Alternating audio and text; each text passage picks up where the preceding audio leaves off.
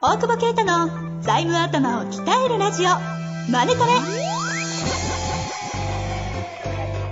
ビジネスにおいて欠かせない財務戦略ポッドキャスト「財務頭を鍛えるラジオマネトレ」では財務のスペシャリストである税理士の大久保啓太が経営者をはじめビジネスパーソンが知っておくべき財務やお金に関わる情報をちょっと辛辣ながらも分かりやすく解説します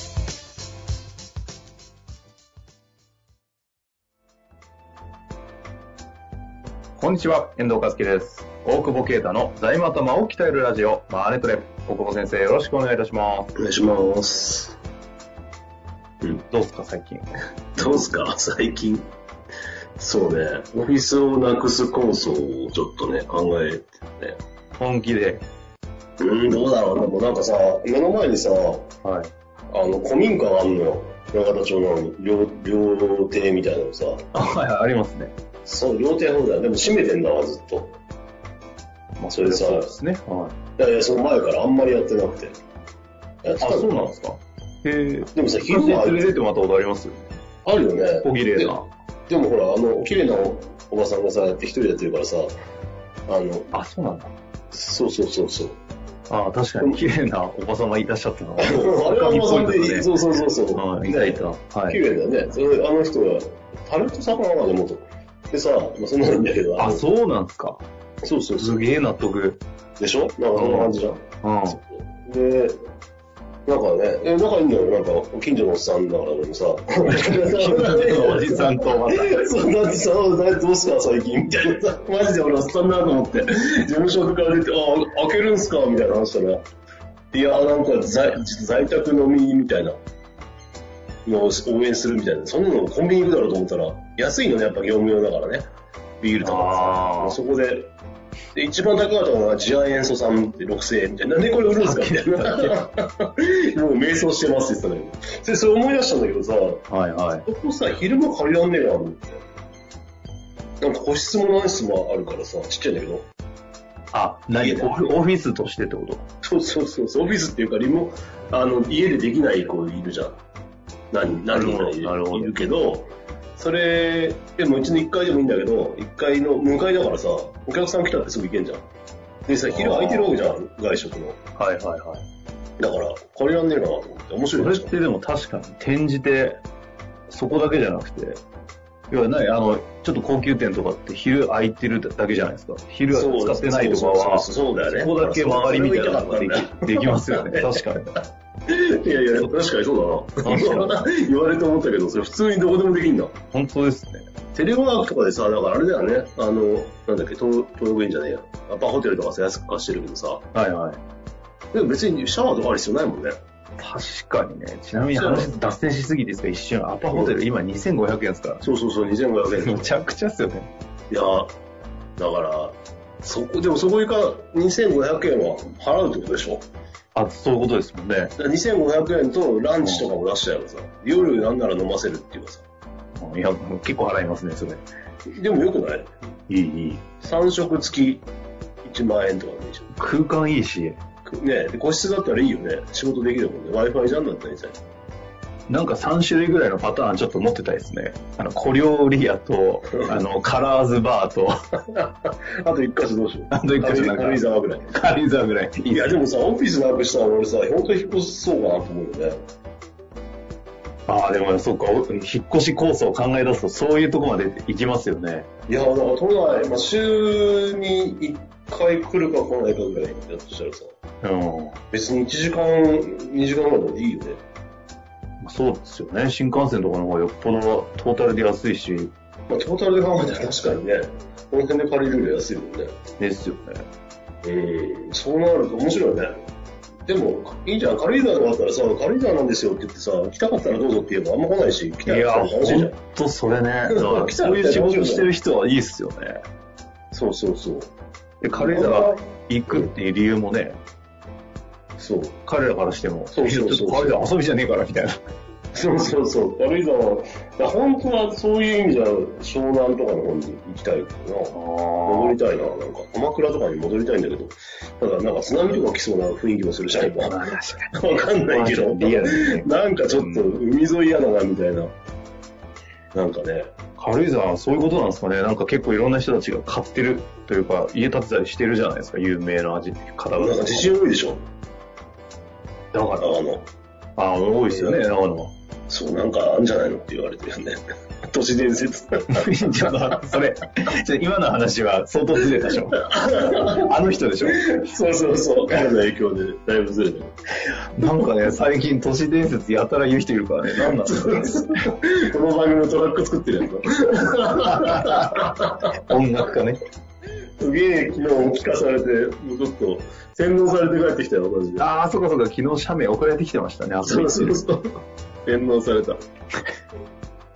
まあ、というわけでね、そんな話もありますけど、あい、や、本当に全部見直すって言ったのに、まだ残ってたなと思ったもん。だからまだ足んないなと思って、その思考は。そういう意味じゃ、戻そうとする力とね、戻らないようにする力、やっぱ戻そうとする力の方が強いと思うんだよね。権力が、だから。うん。だからそういう意味では僕らはもう、なんていうのいかに戻らないようにいられるか。そうそう戻らないように進めていくかみたいなこの世界をさなんかそんなイメージでやってると面白いねそんな映画の中に出てなんか今の文脈で言われると、今の話が都市伝説に聞こえてくるので、ちょっなんでなんでなんで都市伝説じゃないよ と、もう戻っちゃいけない、あの、あの世には、みたいな。ちょっと都市伝説化して戻。さないようにやっぱ頑張って、言い方悪いけど、でも新しい生活様式って言ってるけどね、だからってなくな進化するしかないわけじゃんだから売り上げなんか7割だよ外食だってでもそういうのを例えばね、えーそそういう貸し方とかを考えたりさ、うん。やっぱ、もっと抜本的にね、テイクアウトなんてやっちゃってさ、あね、うちの応援がさ、あの、あずえー、と外食のコンサルやってるけどはいはいあやっぱずっとさ、電話しててさ、最近、お前の店は何がしたいんだみたいな話をしてて、結局ただ本質そこ行くなみたいな、あ何が強いのお前の店はみたいな、何泣き言言ってんのみたいな、なんでその店始めたのみたいな。あ。大江先生、飲んでると何言ってるかわかんないですけど、すげえいいこと言うんですね。そうそう。なんか、しかも、なんかやっぱ、外食向けなのか、この間も飲んでて、ランチが安いんだよ。腕に自信がねえのか、だったらやめちまえみたいな。なんかすげえいや、すごいね。安すぎる。バカだなえどうせ客戻んねえぞ、こんなには。超冷てて。こいつすげえなと思っちゃ った。すごいっすねね。まあ、あの人、覇気あるからな。覇気だけではないで終わいいんんない。だけど。いやいや、言ってることもすごい。やばいやばいやばい、今日質問いただいてるのに。はい。あ質質問いきまはいはいはいーす。質問いきたいと思いますが、いきましょう。最近もうなんかね、あ、いいや。えいや、ちょっとね、ヨタ話が意外と面白くてヨタ話じゃなくて、これが本編で言う言ってダメです。そのくだりも、もう一1年、一年以上やってますから。違う違う違う、本当にそうなってきたなと思って、コロコロナ、アフターコロナはもう質問じゃない。質問じゃない。語る。じゃあやめますかやめますいやいや、いいよ、やれよ。 やれよ、俺今、びっくりした。あと8分ぐらい喋れねえよ。そう いう、あそっちあの、質問の方への配慮じゃなくてね、自分ね、そうそう。保身。行きたいと思います。はいインターネットショップ運営をされている43歳の男性の方ですね、ご質問いただいております。大久保先生、遠藤先生、こんにちは。いつも楽しくポッドキャストを聞いております。2週間前にこのポッドキャストを知って、先日やっと全部聞き終わったところです。すげえ な。すごくないこれあれじゃ ?2 週間なでい。ステイホームじゃん。ステイホームで、ポッドキャスト。いや、でも中身結構すごいですよ。あの、え攻めてまして。うんふう、楽しいけど疲れた。ありがとうございます。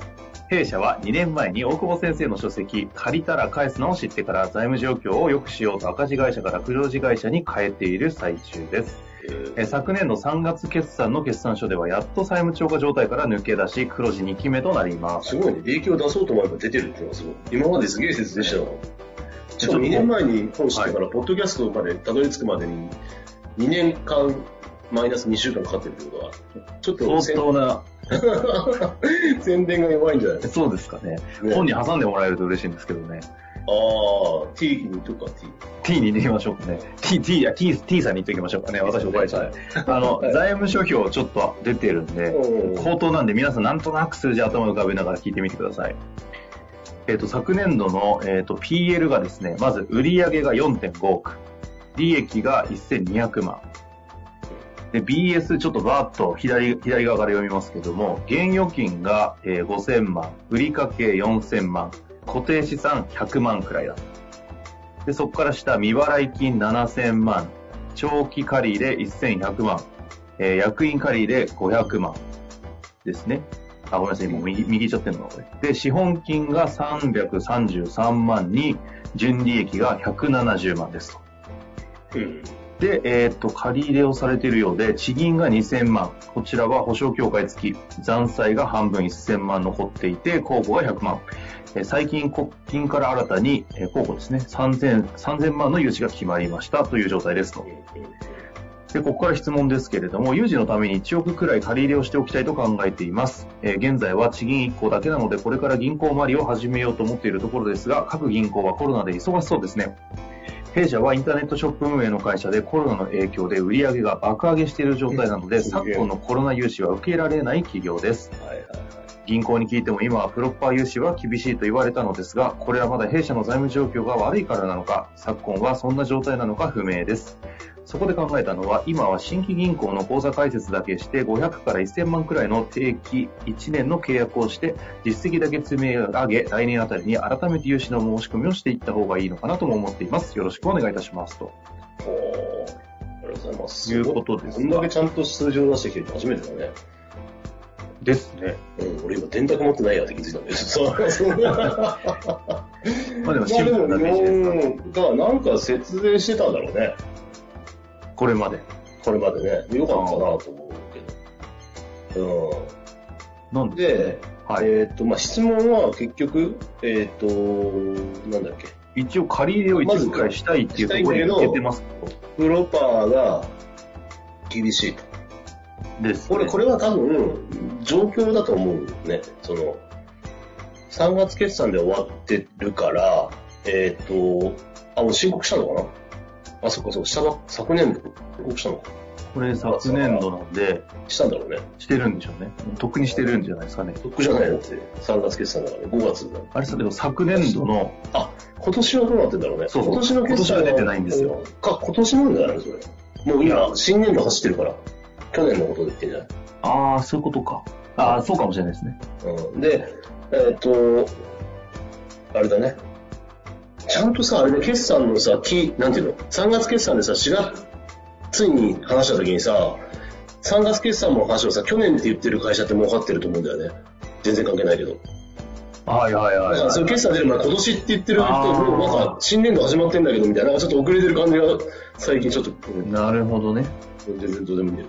いや、でもその間、 でもそれもちゃんとそれを、えっと、去年って言えてるかどうかって、ちゃんとその体制が整ってるかってことですね。そう、だから計画はちゃんと作って、新年度スタートってやってるからね。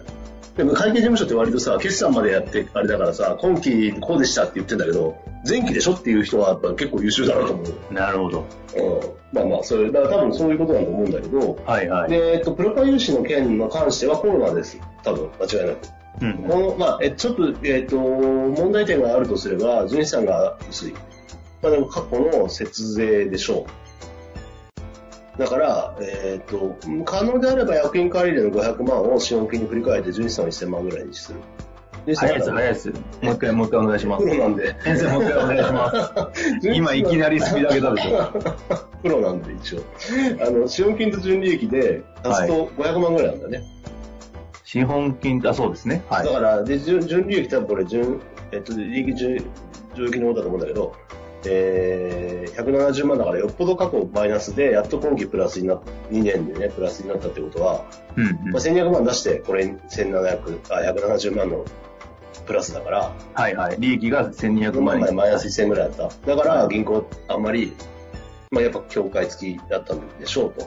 はい。で、えーっと、コロナなので、えー、まあ、待つっていうことが一つと、えーっとね、爆上げ中な、爆上げだったらわかんないけど、あのー例えばさ、爆上げ中か、なんか、えーっと、今さ、コロナ融資ってさ、はい。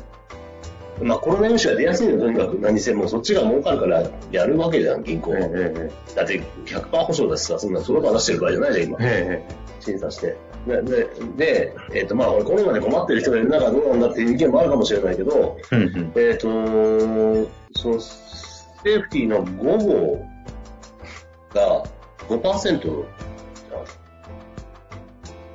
5%の減額でいいんだよね。でもセ下ーフがってティないー。号うん、下がってないって思われるかもしれないんだけど、通常だったら下がってない、このこの1ヶ月と前年同月対比だから。は。たはい。だ、緩和されてるから、あの、1ヶ月を含む、なんかね、去年の12月と比べたりとかできるんだよね。あ、その月がずれててもいいってことですかそうそうそう。だから12月でもしネットのショップが売れまくってたら、もしかしたらこれ今と比較したらいけちゃうんじゃねってああ、そういうこと。前年同月比とかじゃない見方、指標もあるんですね。えっとね、1ヶ月の売り上げと、その去年の12月と比較して、はいはい。このその後の2ヶ月の見込みと、の3ヶ月と、えっと、去年の12月の3倍っていう、すげえ雑なやつなんだけど、その12月売り上げ上がるくないみたいな。なるほなんど。か商材によってはね、なんかその、あるじゃん。お歳暮とかをさ、うんうん売ってたらさ、それ何のショップかわかんないんだけど、多分でもキャッシュすげえ持って、あすげえ、 すげえも持ってないんだけどさ、えっと、ざ在庫がないと思ったんだよね。えっと、いまあ1ヶ月ちょいしか現金ないからもっとあった方がいいと思うんだけど、だから1兆ぐらい集めるのは集めた方がいいと思うんだよね。3ヶ月だとちょうど1兆ぐらいでしょ、キャッシュ。そうですね。だから、それぐらいは集めた方がいいと思うんだけど、えっと、ごめん、在庫がないから、そういうあれじゃないのかな。まあ、わかんないけど。で、未払い結構多いから、アフィリとかなのかね。ちょっとわかんないけど。かにね。だから、まあ、12月ですげえ商品売れてたら、今今月の商品、あの、少し下がっ、もし12月よりも下がってれば、うんっていうのを狙ったりとか、なんか全然関係ない、コロナ全く影響出てませんって言って考えてなかったところでさ、なるほどね。実は影響あるという見方をしてくれる形がある計算式を当てはめることができるかもしれないっていう。ああ、なるほど。これ、わかりますね。はい、どうぞ。いやいや、この間それをお客さんにさ、社長のとこに、あこれ取れるんじゃないですかみたいな提案したらさ、財務部長が焦っちゃってさ、なんでお前やってねえんだみたいな社長からしたら。いやいや、それ多分ね、俺の入り口の算式だからそんな怒んないでみたいな。 普通は取れないからみたいな。そうだからそれを取ってセーフティー使って増やすっていうのもいいけど、えーまあできたら、その、この決算でし、いや、借り入れを、あや役員借り入れが社長自身だとしたら、純資産に振り替えちゃってレスして、えー強くしとけば、まあ、普通に融資でいいんじゃないっていう感じ。で、えっと、定期とかはやんない方がいいよね。やらない方がいい。あ、そう、最後、それちょっとお聞きしたいなと思いましたけやらど。ない方がいいとか、や、やってもいいんだ。あんま関係ないよ、多分。このスコアでずっと行くんだったら、別にその実績なんか作んなくても貸してくれると思うんで。じゃあ今回たまたまコロナでそういう話になっちゃってるってところってことですね。うん。あとなんか過去か。過去過去が、悪かったから、だから2期連続で見たときに多分、2年連続黒字にしてるから、ここから全然変わると思うんで、なるほど。ちょっと落ち着いたらや、あの、やる。だから1年待たなくても、定期1年とかしなくても、まあちょっと、あの、落ち着いてきたら、銀行が落ち着いてきたら、もう、まあちょっとね、来日補正予算出てまたいろいろやっていくと、いろいろ大変、あれかもしれないけど、その後ぐらい、はいはいはまあ秋ぐらいに借りたらって感じかな。じゃあちゃんと2期でちゃんと黒出してけ、綺麗に決算書を作っておきながら、定期はやらずに、うんで、もしできるとしたら、このセーフティーの午後とかその辺を使う可能性があるので、それはそれで動いてみつつ、うん。無理そうだからね。で、銀行が動き出した時に改めてもう一回アタックしてみるといけるかもしれないよみたいなところですかね。そうだね。なるほど。いやい や。すっきりです。あの、この方あれですかね。大久保先生のあのチャットボット、あの、アナログチャットボット、登録されてるんですかね。して、して、なんかやりとりとかあったらタイミングで相談とかもできるかもしれないのあーそっでか。そっかそっはいか。あれ、そうか、そうだよね。はいちょうどいいですよね。ポッドキャストと LINE アットと、うまく活用してみてください。質問もまたお待ちしております。はい。というわけで、大久保先生、ありがとうございました。ありがとうございます。本日の番組はいかがでしたか番組では大久保携帯の質問を受け付けておりますウェブ検索で「税理士カラーズと入力し検索結果に出てくるオフィシャルウェブサイトにアクセスその中のポッドキャストのバナーから質問フォームにご入力くださいまたオフィシャルウェブサイトでは無料メルマガも配信中ですぜひ遊びに来てくださいね